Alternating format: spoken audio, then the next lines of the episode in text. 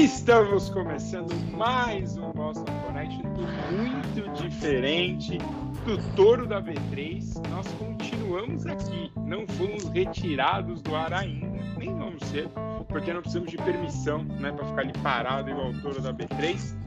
Mas bom, eu sou o Fernando Olivieri, estamos aqui em mais uma edição e tenho comigo Luiz Anversa. Luizão, tudo bom com você? Você você está sofrendo pelo Toro porque fontes, né, fontes muito seguras é, me informaram que você já tinha encomendado a sua cópia do Toro da B3. Olá, Fernando. Olá, Rafa. Tudo bem com vocês? Não, não encomendei a cópia dessa essa cópia fajuta aí do Toro.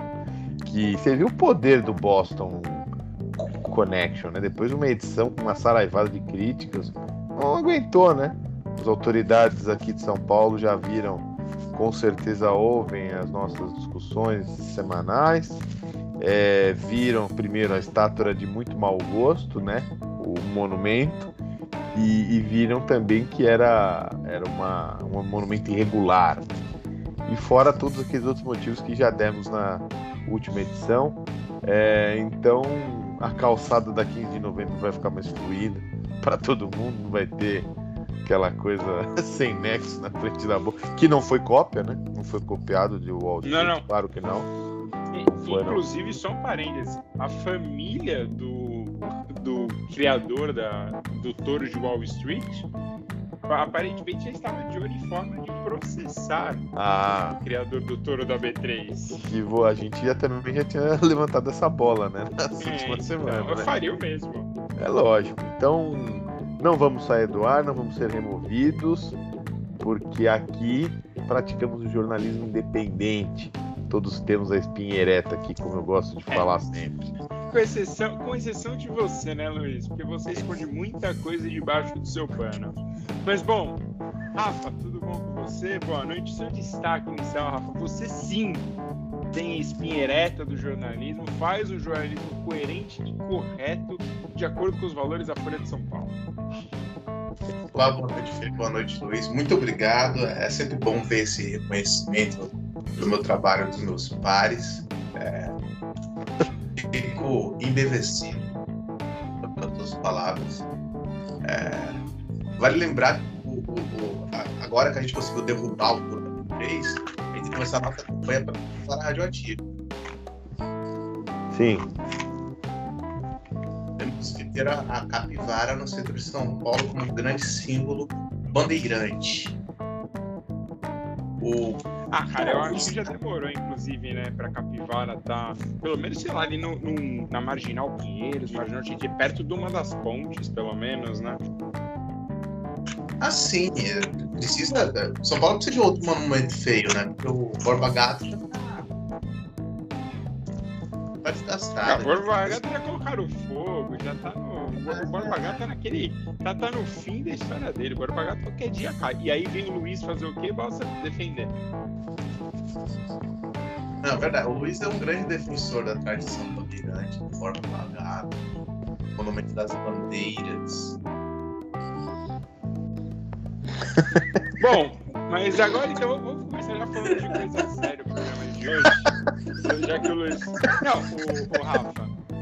O Rafa, você é obrigado a comentar uma inconfidência aqui ao vivo para o público. Mas quando o Luiz entrou na rua lá em 2018, Luizão? Foi isso? Sim. 17? 18. É, o, a ideia do Luiz primeiro salário dele era tatuar o monumento das bandeiras no braço esquerdo e no braço direito, Borba Gata. Aí a gente conseguiu evitar. O Carbone, por exemplo, nosso amigo, não gosta de tatuagem, então deu uma criticada. Mas o grande sonho do Luiz ainda é tatuar o monumento das bandeiras. Tanto que o filho dele chama Francesco Gato em homenagem ao Borba Gato. Poderia ser Bor Borba Francesco. Francisco Borba, Borba Francisco Borba. Né? Ah. Mas, Luizão e Rafa, eu tenho uma pergunta para vocês dois. É... O que vocês achariam se o Brasil passasse a adotar um pouco da. de um, de um país, né? Vamos, vamos ali um pouco ali né? nos anos 30, teve um país na Europa que edu, é, adotou uma educação mais moral e cívica, fez um trabalho com as crianças, retomou a conscientização de muita coisa e, e deu no que deu ali depois de um tempo, né? Mas o que vocês acham se o Brasil adotasse esse sistema de educação? Luizão, principalmente primeiro você, Luizão, que você já tem filho, o que você acharia do, do seu filho estar nesse sistema aí? Sistema de um país conhecido, que causou alguns problemas ali na, naquela parte do século XX. O que você acharia se seu filho ter esse tipo de educação? É, é inacreditável, né? Como a cada semana a gente vem discutir certas pautas do governo Bolsonaro certos comentários, pior ainda, vindo do próprio chefe da nossa república. E, e como assim não. É, pra, é, é causa pouco espanto para a maioria, né?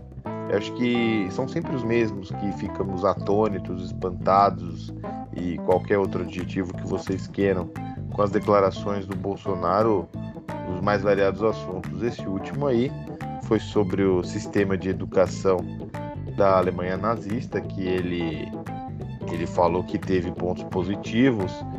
E, e o curioso é, é, o Bolsonaro, vira e mexe, ele, ele sempre tenta encaixar alguma coisa da Alemanha, da Alemanha, Alemanha nazista, e mesmo ele dizendo que é amigo de Israel, né? Do povo de Israel, vem com aquelas exibições da, da dos símbolos israelenses e tal. É, é, eu fico, fico eu fico achando muito curioso como é que é, a comunidade judaica aqui, de São, aqui, aqui do Brasil é, enxerga isso, né? A gente, a gente viu na a, último assunto que a gente comentou relacionado à Alemanha nazista foi aquele calhorda do comentarista da Jovem Pan falando sobre o sucesso econômico da Alemanha pós-guerra, né, que foi por causa do Holocausto. E, e, a questão da educação do governo Bolsonaro, vale lembrar que sempre teve um quê de autoritarismo, né? O primeiro ministro da Educação foi o Ricardo Vélez, que começou com aquela história de filmar os alunos cantando o hino nacional, que também é típico de regimes autoritários, né? É, foi ele também que queria que filmasse os professores dando aula né, para ver se eles não estavam ensinando coisas erradas ou subversivas. É, depois veio o Weintraub, que aí é um show de escatologia, de horror, de tudo que é ruim, né? É, não tem nem o que falar. E, e agora o pastor Milton Ribeiro, né? É, que também é uma declaração estapafúrdia atrás da outra, né? Falando das universidades só para os ricos, aquela coisa é, animalesca que a gente já ouviu. Então, assim, a, a, se a gente for ver, o governo, o governo Bolsonaro ele é bizarro em todas as áreas. Né? Economia, é, a chancelaria, que eu pensei que melhoraria aí com o Carlos Alberto França, mas depois daquele aquele papelão que ele fez lá em Nova York, fazendo sinal. Só um parênteses importante você falar que a economia é uma coisa bizarra. Vou guardar essa frase para outros momentos, tá? Não, porque novamente é o que eu sempre ah, prego: importante. a independência. É aqui é, é pau que bate em Chico, bate em Francisco. Eu não tenho. É, eu, eu, queria, eu, eu, tenho... que esse pau, eu queria que esse pau batesse em certos chefões aí de empresas de investimento. Mas tudo bem. Eu não sei do que você está falando. Tô falando Mas, sobre Rafa, o governo Bolsonaro. Mas a minha. Rafa, só para resumir a minha. minha termina é aí depois o Rafa fala. É isso. O governo é bizarro em todas as suas áreas de atuação, mas a educação, se a gente for analisar friamente, em, em todos os períodos não teve ninguém racional. Não teve, por incrível que pareça, a gente for ver o menos pior, e não podemos falar melhor, foi o Ricardo Vélez. Talvez o menos pior e mesmo assim ele já foi terrível. Para você ver o nível, o atraso que a gente teve com o, o com o governo Bolsonaro. Bom, Rafa, fale aí sua, sua opinião, por favor. Eu, eu gostei bastante do resumo que o Luiz fez, porque ele é um apanhado que demonstra a deteriorização, deteriorização do debate público, a deteriorização do debate. Nossa senhora, tá difícil. Deteriorização do debate público. É, eu preciso fazer uma fono com a fonoaudióloga do Sérgio Moro. É, mostra a, o empodrecimento do debate público brasileiro, né, cara? Porque a gente está normalizando as coisas que, que não eram para ser normalizadas há um certo tempo. Eu lembro que em algumas, algumas eleições passadas havia um, um, um discurso xenófobo de, de parte do eleitorado cano é, contra o eleitorado nordestino que elegeu o PT, e isso foi fortemente combatido em, por vários setores da sociedade. A partir daí, eu acho que a coisa degringolou de vez, porque as pessoas estão se sentindo confortáveis para fazer apologia do nazismo, para ser candidato a presidente e falar que, que negros pesam roubas, para pegar um livro qualquer e falar que é um kit gay. E isso passar batido, é, as coisas degringolando muito rápido. Isso isso pode é, como é padrão, né? Como é padrão neste podcast, a gente tem que, infelizmente, perder a imagem do Rafael, porque a, a voz dele some. O Rafa tá com eu, eu vou abrir também outra inconfidência para vocês. O Rafa tem tido uma dificuldade para pagar a internet dele, não por questões financeiras. O Rafa está muito bem financeiramente, mas porque eu acho que o Rafa, o Rafa, o Rafa era aqueles caras antigos, gostava de ir no banco, pagar conta. Hoje pagar pela internet não é o forte do Rafa. Rafa, débito automático aí nessa Rafa, conta, hein? Rafa já está pleiteando o auxílio internet já. Engraçado que para mim foram vocês que travaram.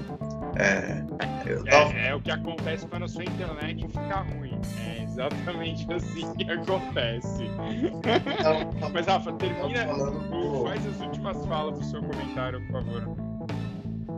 Então, a gente está normalizando uns absurdos e isso esbarra na educação, né? Vai lembrar que muita gente deu palco para aquela iniciativa horrorosa do, do Escola Sem Partido e o resultado está aí cada vez mais qualificados se sentindo à vontade para debater e propor políticas públicas educacionais. Sim, é, cara, é impressionante, assim, como eu concordo com vocês dois, porque a, a, educação, ela claramente, esse papinho de educação moral e cívica e blá blá blá, cara, é tudo balela, a gente sabe muito bem disso. É, a escola pode ensinar modos aos alunos, mas não é educação moral e cívica para resolver os problemas de educação no Brasil. Umas pessoas assim, acima de 45 para cima, aí, que o pessoal teve na escola e acha que isso resolve todos os problemas. É, e só tem louco também, assim, no, no governo atual, atualmente não, né? Em que momento não tivemos só louco neste governo? E assim, é claramente um pior que o outro é, toda vez que entra um. É, entra com um papo ainda pior. Acho que parece um combinadinho ali. Então, quando um entra e o outro sai, é, precisa, precisa piorar um pouco o nível. Mas a educação foi abandonadíssima. Né? A educação já, já não era o nosso forte, apesar de uma outra coisa é, que fizemos boas nos últimos anos, mas claramente não, não é o caminho. Mas bom, Luizão, então, primeiro pro Rafa, esse Rafa piloto de fuga. É... Rafa, você já ficou sem gasolina no nosso famoso Palio 2002? Cara, não. Não fiquei. Luiz, você já ficou sem luz alguma vez? Por falta Oi? de pagamento? Não, não, sem luz não, desculpa, sem combustível? Hum, não, mas já tive que buscar combustível em galão. Mas por quê? Porque você tava sem ou porque. Sim, carro da minha esposa. Ah, então... Ela deixou na, na, assim, na pindaíba e eu tive que sair pra buscar o galão. Mas sorte que tava aqui em casa. Bom, é, quem não viu aí, quem tava um pouquinho no mundo da lua nos últimos dias, é, nosso rei Roberto Carlos saiu com seu carro de 500 mil reais, um conversível da Audi. Estou reconhecendo exatamente o modelo, vou procurar aqui depois, mas é um modelo da Audi, um Audi TT conversível. O Roberto, o Roberto Carlos é famoso pelos seus carros há muito tempo, né? Os filmes que o Roberto tem dirigindo, o Roberto sempre gostou muito de carro. E ele aproveitou para sair, é, acho que foi dar uma volta no seu carro e neste momento, quando estava na Urca ali, estava indo para o seu estúdio, acabei de ver aqui, o carro parou, o Roberto Carlos desceu e descobriu que estava sem gasolina. É, obviamente isso virou piada, né? Ainda mais com o preço da gasolina, então acho que as coisas não estão fáceis nem para o rei Roberto Carlos, imagina para você aí que ganha nem 1% do que o Roberto Carlos deve ter na conta e ficar correndo né, atrás de combustível. Então, assim, se a situação tá ruim para o rei, imagina para você. Mas aí fica o exemplo, por exemplo, do Rafa, que jamais ficou sem combustível. E, e, e tenho como prova, sou prova de que o Rafael sempre passava no posto duas vezes por semana, não é, Rafa? Claro. Mas eu tava pensando aqui, imagina o quanto que o Luiz pagaria para encher um galão de gasolina hoje em dia. Nossa, cara, é. Eu não faço ideia de quanto seria assim pra encher esse galão. Luizão, você lembra quanto você gastou pra você encher esse galão? Cara, o, o galão foi. O galão em si, acho que foi 15 reais, mas o galão tem 5 litros só. É aquele padrão. Ah, então, então não tá tão, Não tão sei. difícil. É. Eu não sei hoje em dia, assim, que se, se você corre mais risco de ser assaltado se você andar com um Rolex do Luciano Huck com um galão de gasolina. É. Porque Cara, antigamente galão, eram hein? sacos plásticos mesmo, né? O pessoal ia com saco até garrafa PET, né? Mas agora os PET é postos são, mas os postos são proibidos de vender qualquer combustível se não for nesse nesse recipiente especial que eu comprei não faz muito tempo. Cara, é assim, eu, eu sou total de acordo que tem que ter um nível de segurança. Você não pode simplesmente chegar lá e falar, opa, trouxe minha garrafa PET aqui pra comprar um, É, um álcoolzinho aqui pra levar não embora. dá, não dá, né? um copo de gasolina aqui, por favor. É, não dá, não dá. E aproveitando aqui, já fazendo um link para um outro cantor, é, e aproveitando que a gente está falando de educação também, o Zé Ramalho disse que está lisonjeado com o uso da música Admirável Gado Novo no Enem. Para quem não sabe, o Enem teve o Enem no último final de semana, né? E teve uma questão aí que envolvia o, a música Admirável Gado Novo. Tiveram outras músicas que foram citadas no Enem, mas é, acho que essa combina aí por- pelo, pelo momento, né, Rafa? Os nossos, co- como são carinhosamente chamados, o gado do Bolsonaro, será que ele se sentiu representado ou ficou ofendido? Então, cara, eu, eu vi essa, uso essa questão do Enem e é muito engraçado como todo, todo governo que tenta, que tenta acabar censurando algum, a, a educação, a arte, alguma coisa, acaba sendo trollado das maneiras mais criativas e incríveis possível. Acho que, que dentro do contexto é, essa questão a música do Zé tem uma, tem uma, tem uma capacidade muito grande de medir o senso crítico do aluno. Uhum. É, tem- é- é valiosa didaticamente. Cara, eu, eu acho importante, assim, é, a gente já conversou isso em relação à literatura na semana passada. Aliás, um parênteses. Thiago Life, na última é, newsletter dele, disse que foi atacado pelas machadetes. Ah, Eu, eu- eu vou achar que eu acho que eu tenho essa, Ah, essa é. newsletter aí no Ah, meu e-mail. Mas depois a gente vai Tá. entrar nesse assunto. Mas assim, é. Cara, eu acho importante que a gente use a cultura popular brasileira, seja a música, seja a, a própria. Assim, a literatura tá sempre envolvida, mas que a gente use essa cultura pra, cara, fazer uma coisa realmente legal, assim, fazer uma prova um pouco mais. Um pouco mais próximo às vezes, da realidade das pessoas, porque às vezes fica aquele- só aquele negócio, ah, é, com essa frase aqui você precisa pontuar com 18 vírgulas. Onde estão as vírgulas? Você não. É. Cara, Aí não faz isso na vida, mas às vezes quando você conecta com uma música, às vezes quando você, você transforma isso um pouco mais. uma forma um pouco mais lúdica, vamos assim dizer, eu acho que dá jogo. Isso é legal. É, Luizão, você tem alguma coisa para falar? O que você acha? Você fez o Enem, Luiz? Você que é um, quase um senhor de 82 anos? Cara, eu fiz o Enem. Eu lembro que foi uma prova bem chata e os professores já tinham alertado sobre isso, né? Na época que eu fiz era uma prova é, bem chatinha de se fazer, com aqueles enunciados gigantescos tal. Mas é, a, a coisa ganhou uma, uma proporção gigantesca hoje, né? Que as questões são vistas de, de vários ângulos, inter, é, o governo tentando é, entrar no meio, tentando alterar a forma de identificar regime militar, ditadura militar. É uma coisa que na minha época ainda bem que não tinha. Bom, e aí aproveitando e voltando para aquele, aquele pulo rápido né, na, na, história de semana passada, é, vou ler aqui só o primeiro trecho aqui da newsletter do Thiago Leifert. É, ele começa falando assim: fui atacado pelo Capitu Army. Os Machaders e os Casmuggers também se uniram contra esse newsletteiro e me condenam ao silêncio. Eu não posso mais, mais dar opinião, só posso voltar e falar sobre o meu gosto pessoal para livros depois que me tornaram mais maduro intelectualmente. Afinal, ao dizer que não curto os livros do Enem, eu aproveito a todos minha total limitação. Nossa. Ah, você quer comentar, Luiz? Você quer comentar? Eu quero. É, é, ele. Nossa. Ele deixa.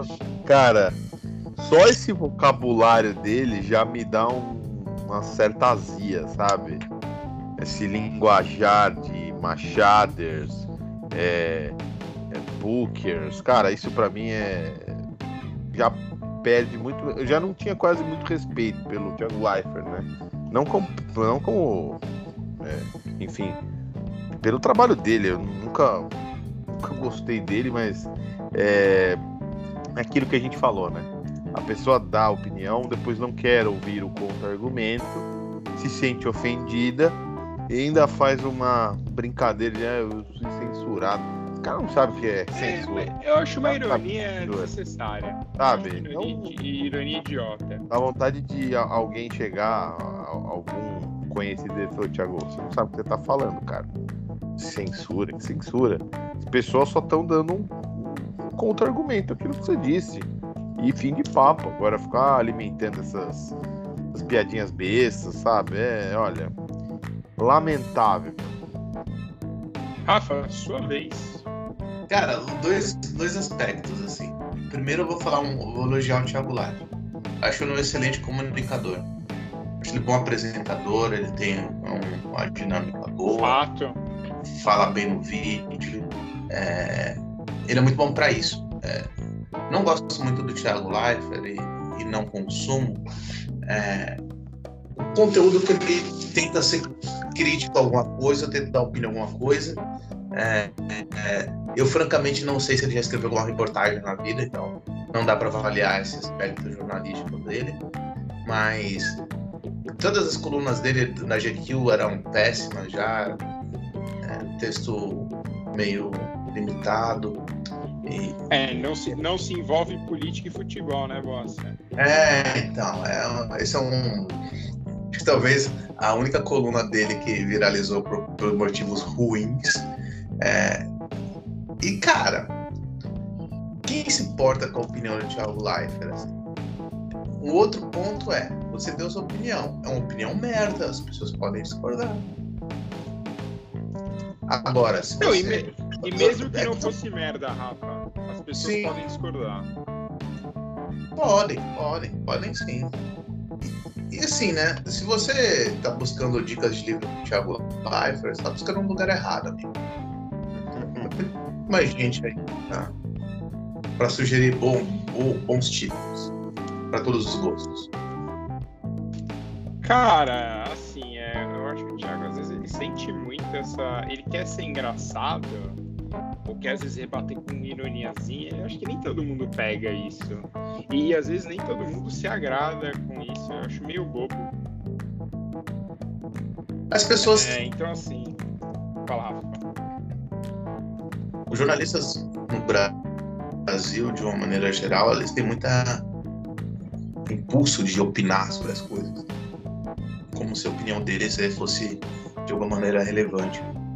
É, é um contrassenso eu falar isso enquanto eu estou opinando, mas eu acredito que tem que haver uma modulação boa entre opinião e, e trabalho jornalístico de verdade.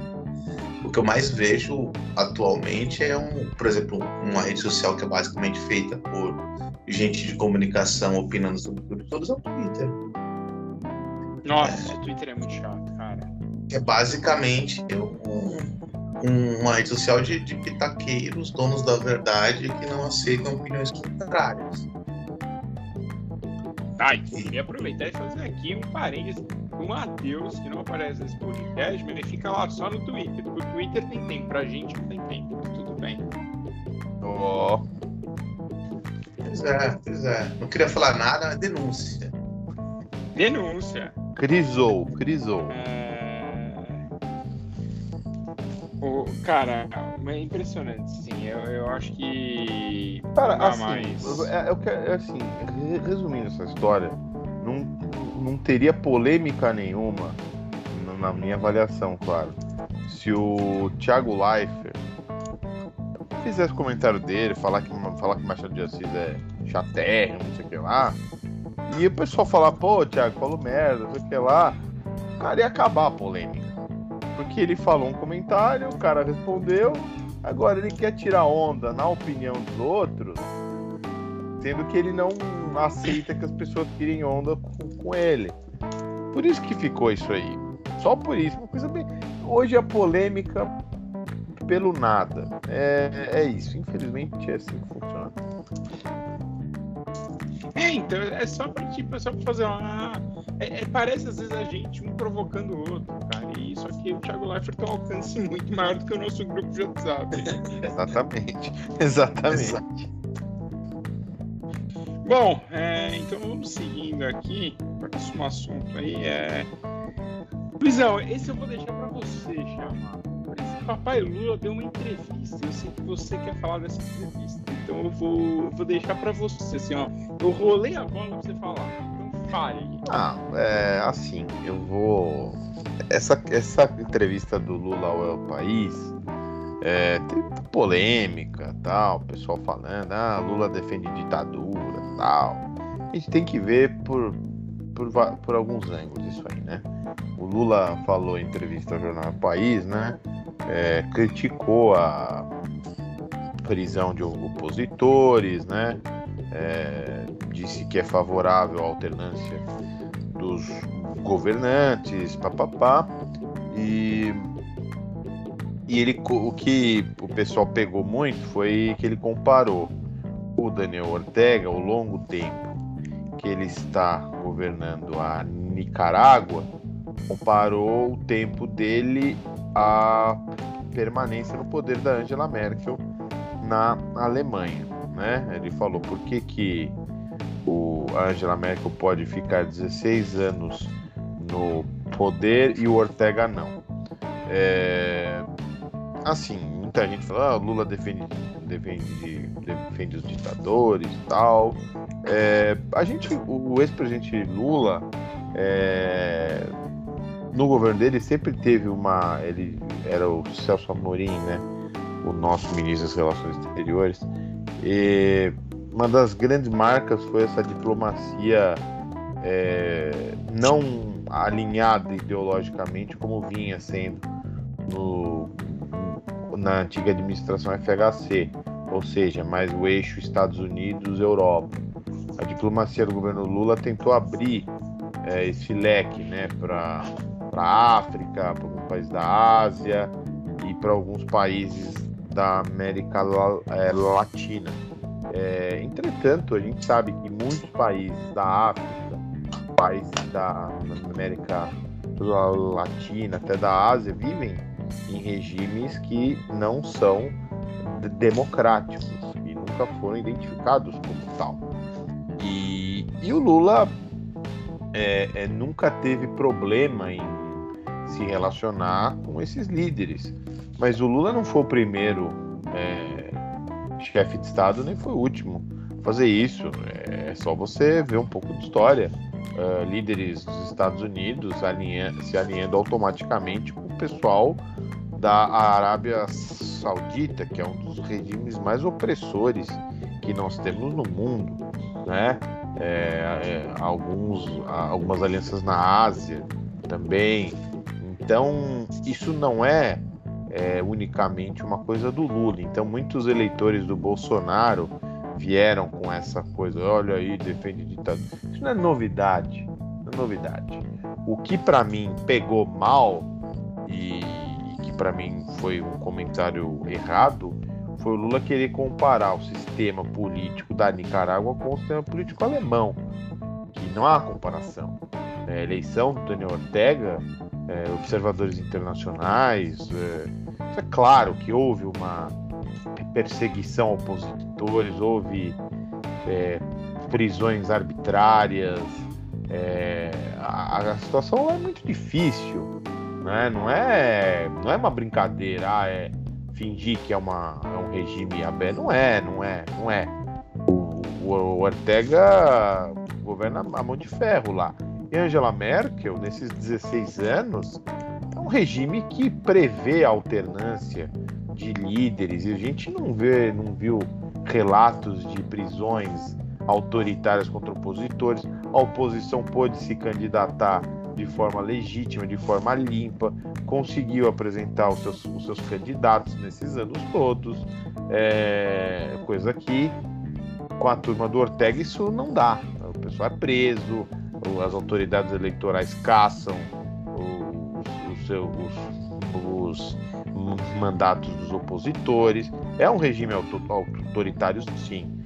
Então, ao meu ver, o único erro dessa entrevista do ex-presidente Lula é você comparar a, a Nicarágua com a Alemanha, o que não dá. Não dá para comparar Daniel Ortega com Angela Merkel. Não dá. Agora, essa questão lá do alinhamento com regimes autoritários, o governo, o governo Bolsonaro, não nem falar, né? Tá nos Emirados Árabes, aquela coisa toda, é, sabe? Fala, fala bem de, de outros líderes também tidos como é, repressivos e autoritários. Então, é, a gente tem que analisar essa questão de uma forma bem simples. É, o ex-presidente Lula sempre teve essa, essa aproximação com líderes de vários cantos do mundo, sejam eles democráticos ou não. Isso não foi exclusividade dele. Outros países ocidentais fizeram e fazem muito isso. Mas volto a insistir, volto a insistir, meu único senão, para mim, o único erro, e para mim é um erro crasso até do de Lula é você comparar uma figura como Daniel Ortega, um ditador, sim, com uma pessoa democrática como é, como foi a, a ex-primeira-ministra Angela Merkel. É, Rafa, quer falar?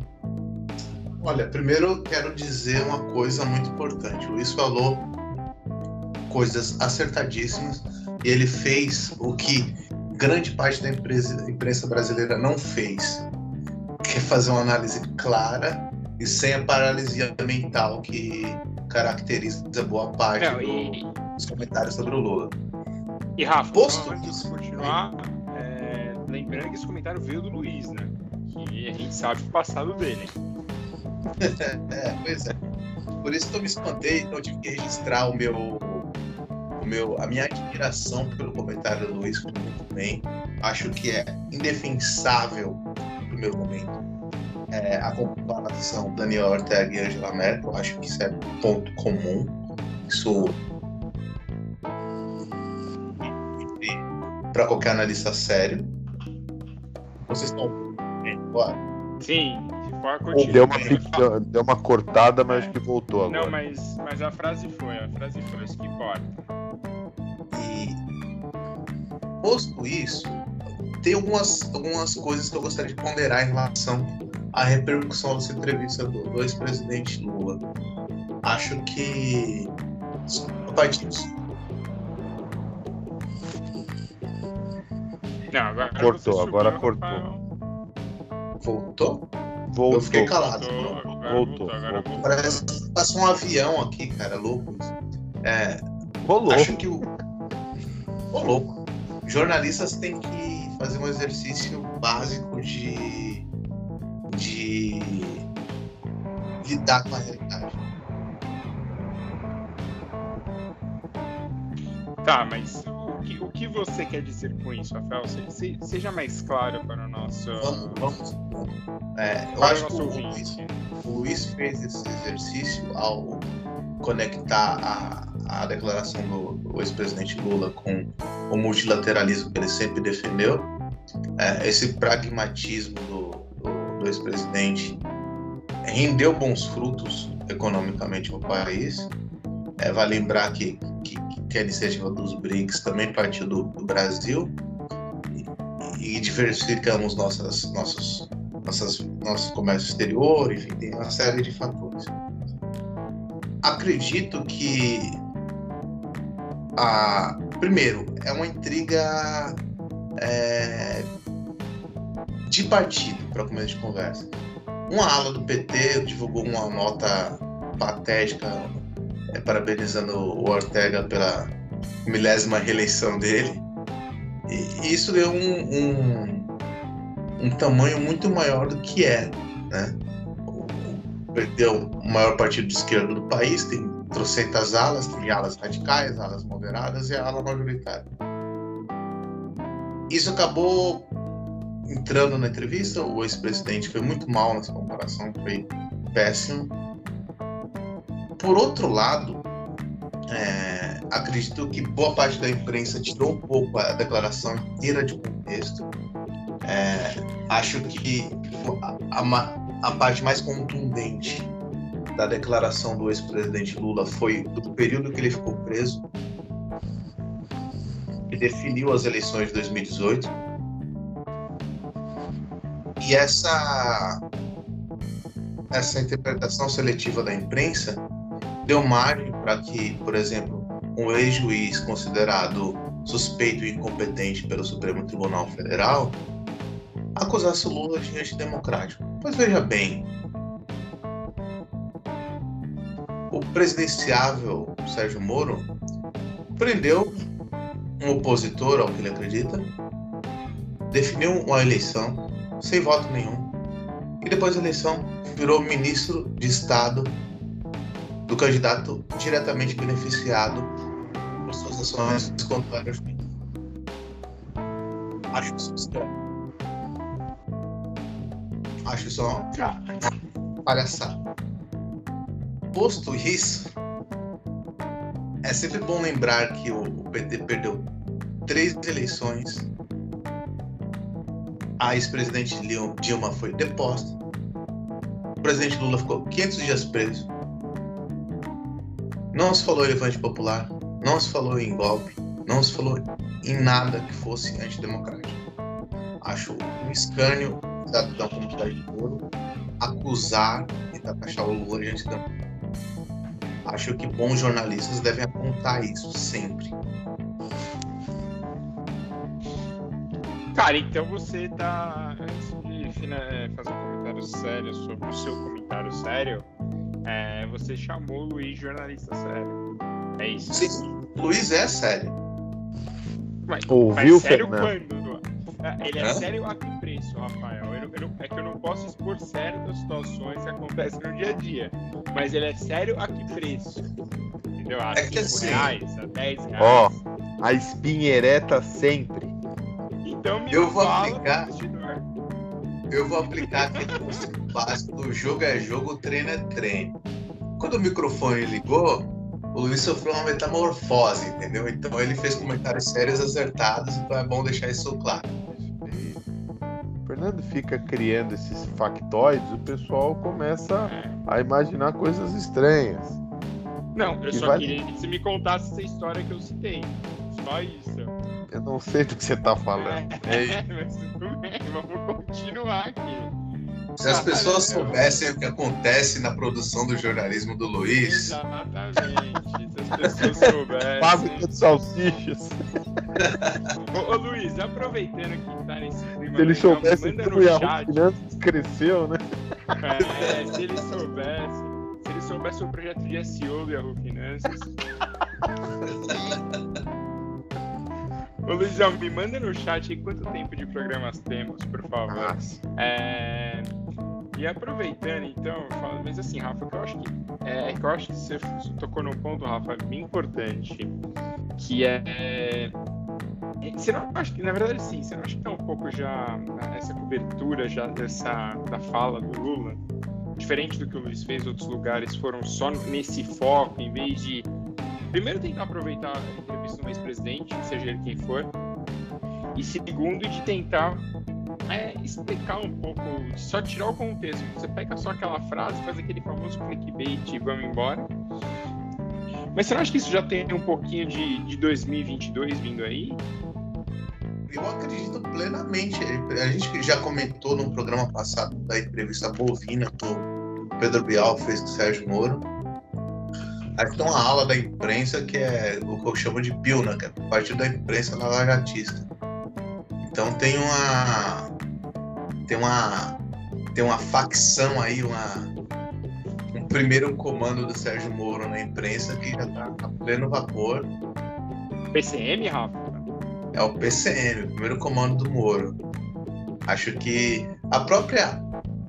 Hoje, é, bom, a gente vai. Hoje o o Moro fez o Senado Federal de Palanque e foi amplamente divulgado pela imprensa. Eu nunca vi um candidato que tem menos de 10% de intenção de votos ter tanto espaço assim como ele tem. Cara, é isso. É que as pessoas estão acreditando que ele é a grande terceira via, só que as pessoas não olham para trás, entendeu? Principalmente a imprensa, às vezes esquece que ele, ele nos leva ao momento que a gente vive. Então não adianta você só bater no Bolsonaro sem olhar o contexto que isso acontece. E, o- e o Moro é peça central nesse, nesse contexto. Eu vou dar três. Bom, fala. só rapidinho. Três contribuições do democrata com 10 mil aspas, Sérgio Moro, deu para o debate público brasileiro nos últimos anos. A primeira foi aquela coisa horrorosa e patética das 10 medidas contra a corrupção, que violentava o Estado Democrático de Direito, que é uma vergonha, um escânio. O segundo ponto foi o, o- o excludente de ilicitude que ele apro- apoiou, que é basicamente uma licença para matar de, de agente de segurança pública, que a gente sabe quem morre é, é jovem, negro e pobre no Brasil, que ele apoiava uma medida que permitia que, que po- policiais militares e, e agentes de segurança no geral fossem absolvidos sempre que matassem uma pessoa sob violenta moção. Esse talvez seja o dispositivo penal mais aberto que já tem na vida e, e- e na, na prática, no limite, funciona como uma licença para matar pobre negro. Um outro ponto recente dessa vez é o, o a exaltação que o Moro fez da criação do, de um tribunal de exceção à Ucrânia, que é a Corte Superior para Crimes de Corrupção. É, vale lembrar que os, os magistrados que se candidataram a integrar essa corte na Ucrânia foram passaram pelo crivo de organismos internacionais como o FMI. Agora imagine um país que se dê o mínimo de respeito terceirizar a escolha de juízes de uma de, um, de uma corte que é superior a, a, a- é uma espécie de de corte específica de combate à corrupção a, a outro- a outros organismos internacionais. E ele diz que não vê isso como uma violação de soberania. Eu acho que ele precisa olhar no dicionário que é soberania. Acho que as pessoas, é, a imprensa de um modo geral, usa uma, uma caneta de pena de pavão para escrever sobre o Moro. E, e quando se trata do ex-presidente Lula, um martelo. é possível. É possível que as pessoas não entendam que existe diferença brutal de discurso aí. Reitero, o Moro chamar o Lula de antidemocrático é um escândalo. Você pode gostar ou pode não gostar do ex-presidente Lula. Essa declaração é um escândalo. Qualquer jornalista sério tem que repudiar isso. Ter novo desse tipo de declaração. Cara, então, mas, mas é isso. Eu acho que é, essa influência, na verdade, eu até fiz a pergunta errada, né? A influência de 22, essa influência que é, ela começa nas nossas grandes jornadas de junho, né? Por 20 centavos. Ai, que emoção! Vamos para as ruas. E hoje, meu, eu, eu, preciso até, eu vou até pesquisar aqui quanto estava o dólar em junho de 2013 e quanto está o dólar agora. É, mas assim, cara, é, sei lá, eu, eu, acho que desde, desde lá alguns. É, as pessoas criaram alguns heróis. A gente tivemos o Joaquim Barbosa, por exemplo, foi um herói do Brasil. Depois passou a ser o, o Sérgio Moro, o Batman, né? O grande Batman que ia pôr o Brasil nos trilhos. É... A gente teve cara, assim, é o PGR por esses homicídios. É, então assim, é, eu nunca vi vou ser sincero, nunca vi um país 100%. Não vem esse papinho da Finlândia e de não sei onde. Eu queria real, sabe? Um país que assim, é 100% é livre da corrupção e de lobby, esse tipo de coisas. Então, assim, eu sei que o Luiz está pensando, mas ele vai citar um país qualquer só para dizer que ele sabe.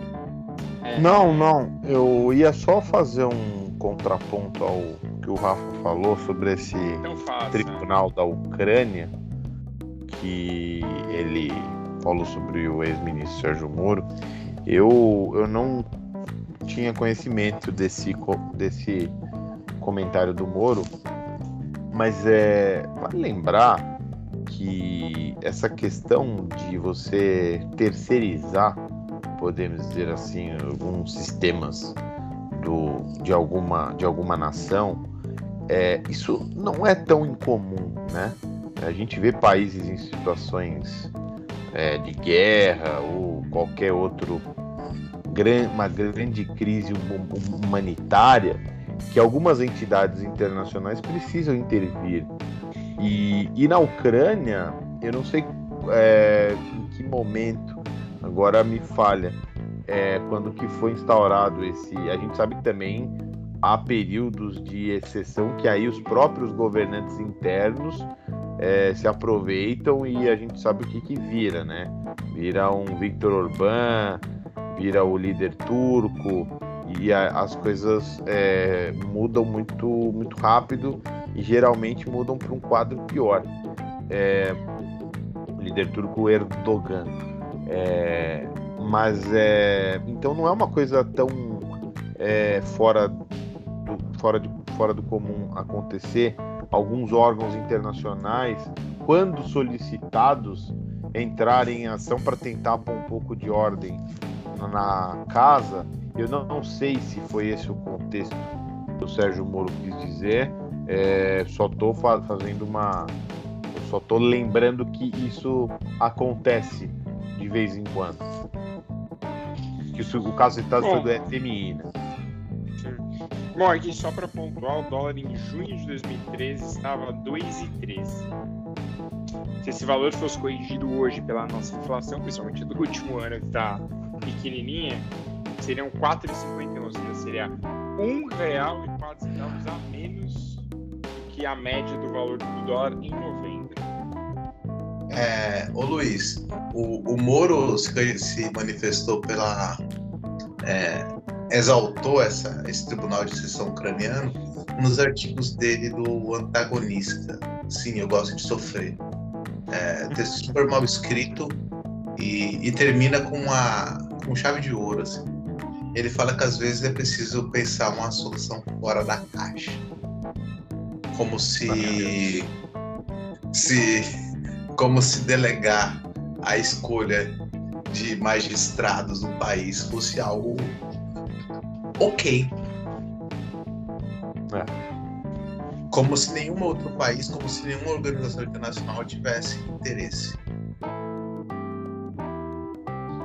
É, né, acho cara, que eu, eu é... acho, acho que isso, isso é um a gente sempre brinca do complexo de vira-lata, mas isso é um, um distúrbio mental absurdo já no, nesse aspecto, porque quando você acha que existem outros seres humanos escolhidos por Deus e, e, e superiores que imunes à corrupção, a, a qualquer outra fraqueza intrinsecamente humana, você tem um problema, tem um problema sério. Eu acho que boa parte do, do lavajatismo poderia ser curado com terapia. Entende? Mais um daqueles comentários. Pode ser até o título, Luizão. Lavajatismo pode ser curado com terapia. Tá aí, ó. É. O título do nosso programa. Rafa tá ficando bom. bom vamos aqui entrar então pro último assunto, que, meu, já tem, o tempo urge como já diria o outro. É, Quinta-feira aqui nos Estados Unidos é aquele dia de comer o peru, né? nossa famosa dia de ação de graça, do Thanksgiving, como diriam os americanos. É, e cara, eu tava aqui fazendo uma pesquisa. O Thanksgiving aparentemente foi criado em 61 na Filadélfia. O termo Black Friday, né? Na verdade, não Thanksgiving, desculpa. O termo Black Friday foi criado em 61 na Filadélfia era o termo que a polícia usava para falar da quantidade enorme de pessoas e veículos que trafegavam no dia seguinte ao Thanksgiving. Então, só para você que não, talvez não, não acompanhe muito né, a cultura norte-americana, Thanksgiving aqui para os americanos é muito mais importante do que o Natal. Então, os americanos, ele, é, o dia que você viaja de volta para visitar seus pais, é, ou às vezes juntar com a família e aí comer o peru, agradecer, blá blá blá, todo esse blá blá blá que as pessoas. Dá pra fazer um coach disso do Thanksgiving. É, isso aqui no dia seguinte, como bons americanos, né, na sexta-feira seguinte, as lojas baixam os preços e vira aquela loucura. É, em outros anos, você veria notícias de pessoas em filas. Vão ter algumas lojas vão ter filas, com certeza. Por exemplo, tem TV que baixa 50% de desconto. Ainda tem aquelas furadas que a gente achava que era só coisa do Brasil, mas acontece aqui também. Eu tenho um amigo que quer comprar um iPad e o ano passado a gente viu o preço. O preço bateu lá nos 420 dólares um dia antes do Thanksgiving. É, e aí do dia do Thanksgiving caiu pro mesmo preço, 399 dólares. Então, assim, esse amigo tá no podcast, inclusive ele tá com cara de sono. Mas o. Mas então, assim, a ideia mais ou menos é que o, o americano vá às compras esse dia e vá loucamente às compras esse dia. É, inclusive, eu queria agradecer esse caminhão maravilhoso que passou, porque eu vi até o cachorro latindo junto com o caminhão. Mas, assim, então é. Só que com a pandemia, né, no último ano que foi essa loucura, muitos mercados vão fechar as portas do Thanksgiving, que não era uma coisa normal. Era muito comum que várias lojas abrissem 7, 8, 9 horas da noite no dia seguinte. E, e aí a loja fosse ir embora, né, dia, até às vezes virava a madrugada trabalhando para que os funcionários pudessem fazer compras. Os funcionários, os, os clientes pudessem fazer compras. Mas então, é, posto isso, essa grande história do, do, do Thanksgiving seguido da Black Friday, é, esse final de semana então vai ser aquela loucura. E alguns países têm um pouco diferente. Por exemplo, o Brasil adotou isso. O, e aí o Brasil já está adotando um modelo que os Estados Unidos estão adotando agora, que é fazer um Black November. Ou seja, você passar um mês inteiro oferecendo, dando ofertas, às vezes colocando alguns dias a mais, outros a menos. Mas tem sido o dia que os. Que, que o tanto o Brasil, e acho que a pandemia ajudou a puxar um pouco isso, os próprios americanos têm feito isso para dar aquela recuperada na, na economia. Diga aí, Luizão. Não, é, você fez essa, esse comentário muito bom, é, explicando to, todos os contextos tal, e, e a gente chega mais uma vez naquela na situação do Halloween que a gente comentou já aqui no Boston, das coisas que copiamos entre aspas de outros países e que dão certo aqui no Brasil, porque o Halloween porque é uma festa, né? Todos se divertem, é, traz um ar um pouco mais leve e tal. E a Black Friday, é, tirando os golpes que tem em todos os lugares, né? É, é um momento bom para quem quer comprar alguma coisa, desde que você já acompanhe o preço desse produto, como eu, que já acompanho muitos meses, o Fernando é prova, né? Fico enchendo o saco dele semanalmente. E, e é bom para a economia como um todo, né? Porque já é um período para os lojistas, para toda essa cadeia, é muito importante. Então, já tem um planejamento no ano todo para o Black November ou a Black Week, a Cyber Monday, fazerem ofertas especiais mesmo, né? E isso a gente trouxe dos Estados Unidos e não vejo problema nenhum nisso. O problema foi o touro, né? o touro foi uma cópia horrorosa, descarada, que não o touro tinha foi roubado, né? Exatamente. Então O é. problema do touro é que tá feio, né? É, e, mas você sabe, Rafa, que eu vi aí as imagens dele ser re- removido no centro. Eu tive dó do touro até, porque ele foi todo enfaixado, foi todo. Coitado, ficou flutuando lá na 15 de novembro. Fiquei com pena do touro. Mas, é, resumindo, é isso. Acho que a gente pegar coisas que dão certo em outros países, adaptando aqui, isso é excelente. Que mostra que estamos caminhando né, para onde os países mais desenvolvidos estão indo. E aí a gente depois pode falar em outra edição, mas é, bancos mais ágeis, como nós temos muitas fintechs aqui, é, você ter a vida muito mais digital. é, então é, eu acho que a gente copiando as boas coisas que funcionam lá fora. Aqui não há mal nenhum nisso. A gente tem outros Não, bons e- exemplos, né, cara? Tem, tem a virada cultural, que foi Portada de Paris, que, que é um evento super legal. E que apesar de todos os problemas, ainda eu considero um evento bacana. A gente tem a Promenade Chandon, que é um negócio que é muito bom também. Precisa voltar a ter no Brasil. Tem todas as iniciativas. Precisa voltar a ter uma promenade Shandong. É, é outro título, Luizão, outro É. título. Ah, é, é, Eu sou órfão da Promenade Chandon. mas é do povo. Rafael, quantas vezes você foi? Ah, umas duas, três. Teve poucas edições Nossa, também, Fernanda. É do povo. Nossa, hoje ele resolveu só me chamar de Fernando, você percebeu? É. Mas até É. então, é, Fernando. Daqui a pouco eu vou começar a chamar de doutor. Né? É. Rafa. Mas, cara, eu, assim, eu acho legal. Pra mim tem que ser. Quando é bom, assim, eu só acho que eu, né, eu, Fernando, mudaria a data. Eu faria um que é mais parecido na Inglaterra. Porque na Inglaterra, nos países normalmente colonizados pela Inglaterra, você tem o Boxing Day, que é o dia seguinte ao Natal. Que aí você tem promoção e aí tem aquela. Mas tem aquela ressaca, né? O pessoal aqui não vai sair. Então, então, mas Luizão, é que, não, é para nossas datas, e devem ter pessoas no Brasil que comemoram a ação de graça. Não tô nem falando de americanos, né? Falando de real. Realmente brasileiros comemoram, mas para nós não faz sentido porque pro americano é um feriado. E sexta não é feriado no Brasil.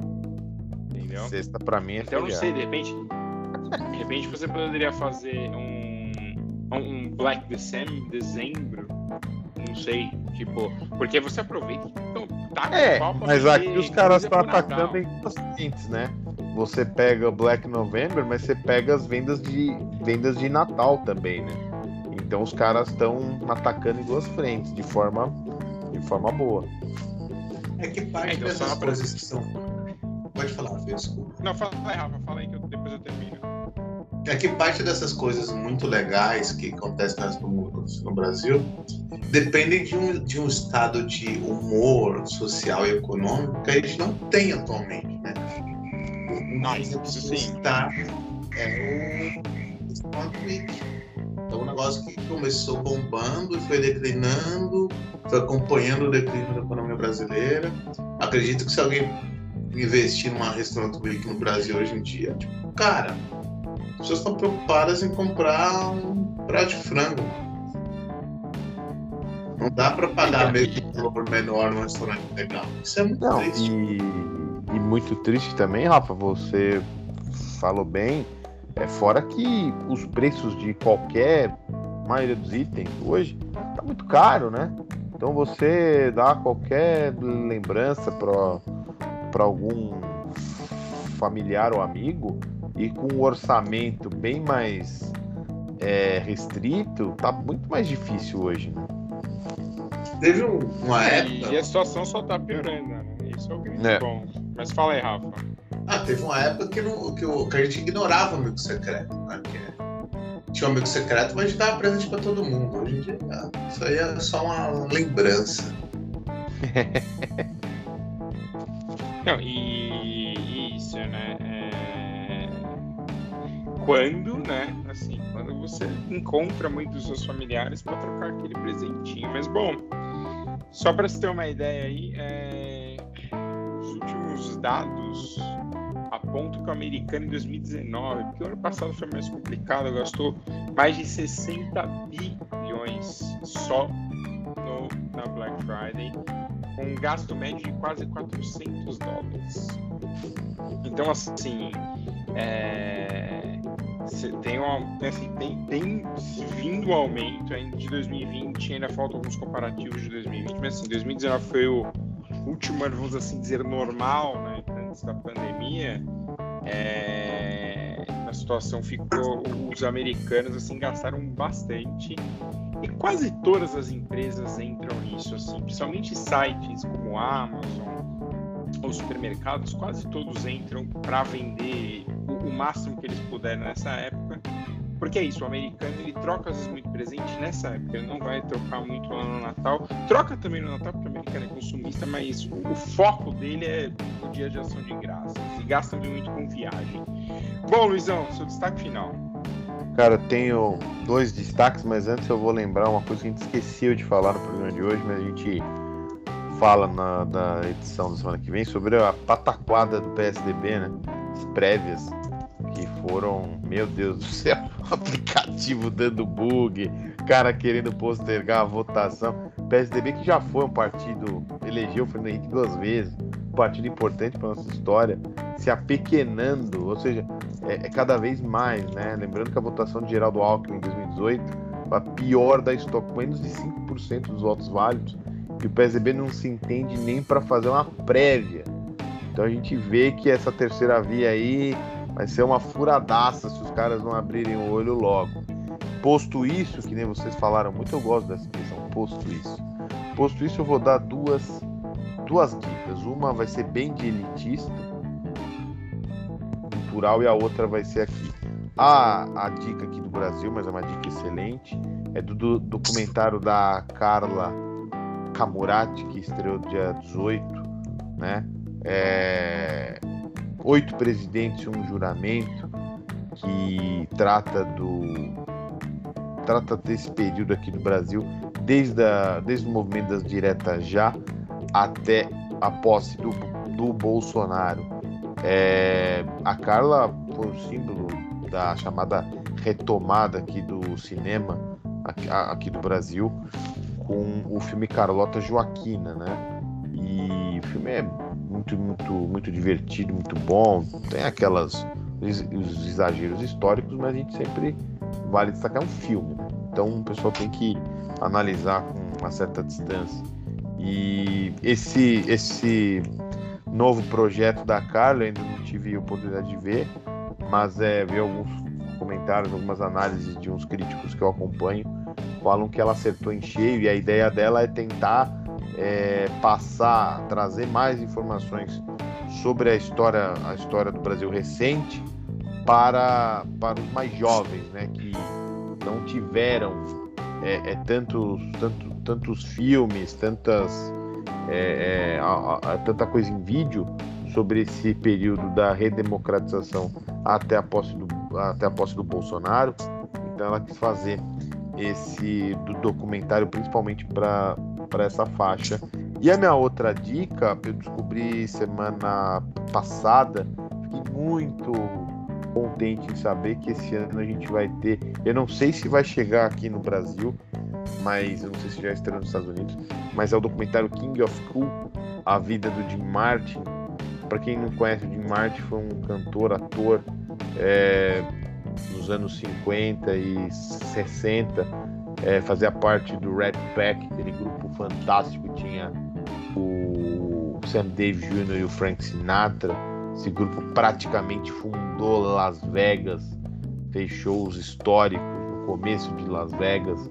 E o Jim Martin teve uma carreira muito legal no cinema, contracenando com o Jerry Lewis, depois fez alguns westerns. E o King of Cool, né? Era exatamente o que ele era no palco, nos filmes. Era aquele cara cool. É, tinha um gingado legal, uma voz muito boa, é, fez músicas uh, mais românticas, né? Mas como descendentes de, como descendente de italianos, ele também trouxe umas versões bem interessantes para as músicas é, daquele país. Então é um artista que eu gosto muito e, e acho que com certeza da minha idade poucas pessoas conhecem ou ouvem Jim Martin, mas é um cara muito importante para a história dos Estados Unidos e nesse documentário é, vai ter depoimento do Alec Baldwin, do Peter Bogdanovich, vai ter a aparição do Bing Crosby, né? Cenas na época, claro, Sam Dave Jr. e até o John Hand, que eu gosto tanto, o Don Draper do Mad Men, vai estar nesse documentário King of. É isso. É... Rafa, seu destaque final. Eu nem vou Vou... esse King of Cool do Luizão, porque assim, ah, estreou dia 19 aqui, que assim, é do nível de, de elitismo ridículo. Eu vou copiar o Luiz e vou dar duas sugestões também. O primeiro é o documentário Piveta, conta, conta a história de Caroline Piveta, uma mulher que ficou presa 54 dias após pichar o, o, os muros da Bienal do Vazio de 2018, São Paulo Bienal de Arte. É, vale muito a pena porque dá um pouco de, de como a vida dela se transformou a partir dessa prisão e fala da experiência dela com maternidade. É um filme muito sensível, dirigido pelo cara ultra talentoso, trabalhou comigo na Folha de São Paulo. É, ele também é diretor do Libelu, que é um, é um filme super bacana. E, e um, uma história de bastidor é que o Diógenes também é o, o responsável pelo um filme que entrou para os anais da história da cultura pop brasileira, que é o, o do Rei do Camarote. Então, do 8 ao 80, ele é, ele é, sempre muito bom, vale a pena conferir o trabalho dele. A outra sugestão é o anime que, que tá, em, tá, tá em cartaz, é ótimo, para estar no cinema. Está disponível na Netflix, que é Cowboy Bebop. É, é maravilhoso esse anime. Eu, eu vi que tem uma série é, uma, uma série baseada nesse anime com, com atores humanos, etc. Não vi, não sei se eu pretendo ver, mas o anime está disponível, assistam, é sensacional, trilha sonora incrível, é, é o melhor da, da animação japonesa num, produto audiovisual incrível. Tá, tá disponível, é, 20 minutos cada episódio, é sensacional, vale muito a pena assistir. Bom, é, então para terminar aqui, eu também tenho. Na verdade, tem uma sugestão e uma notícia. Uma notícia que não me entristece, é, mas quer dizer, me entristece um pouco porque eu, torce, eu sempre torço para que o Madeiro feche. O Madeiro recebeu um socorro de 300 milhões de reais de um fundo americano, porque o Madeiro tem dívidas de um bilhão depois da pandemia. Um pouco sim por causa da pandemia, porém, contudo, porque o grande dono do Madeiro falou que não passaria o que de 5 mil mortes na pandemia, né? O Júnior Durski, né? É, que é um dos donos do, da linha do Madeira. E além do mais, o hambúrguer é bem mais bem ruimzinho. Eu faço um hambúrguer melhor aqui em casa. É, esse papinho. E, ah, e, e, e, tem outro ponto, hein, Rafa? Patrocinado pelo Luciano. É, Bom, e para fechar, eu assisti um grande filme na última sexta-feira chamado King Richard, que no Brasil vai ser chamado Criando, é, King Richard Criando Campeãs. Que é que conta a história do, do plano de 78 páginas de Richard Williams, que tinha na sua cabeça que suas duas filhas seriam campeãs do tênis. Para quem não sabe, ele é pai de Venus e Serena Williams, que juntas têm mais de 30 grandes lãs é, de simples e outros 14 em duplas jogando juntas. Então, assim, além de três medalhas de ouro em sequência. Então, assim, é, é um belíssimo filme. Já estreou em, no HBO Max, mas só nos Estados Unidos. Essa palhaçadinha de, mano, de não lançar o filme junto. Deve chegar no Brasil, acho que no meio de dezembro. E, e, e, não vai ser, vai ser estreado junto, vai estrear junto no streaming e no, no, cinema. Desculpa, já tem a data aqui, já 2 de dezembro. Fala aí, Luizão. E pode vir forte pro Oscar, hein? Tá valendo. Também. Cara, é um baita filme. Faz muito bem o pai dela. Assim, não é um filme focado nas duas, e sim na, no que passa na, na cabeça do, do Richard Williams. Então, assim, um filme muito, muito bom. Mas, bom, com isso, então, chegamos ao fim de mais um Boston Connection. Voltaremos semana que vem, graças ao bom Deus, gravando na segunda-feira. É isso. Um grande abraço. Até mais. you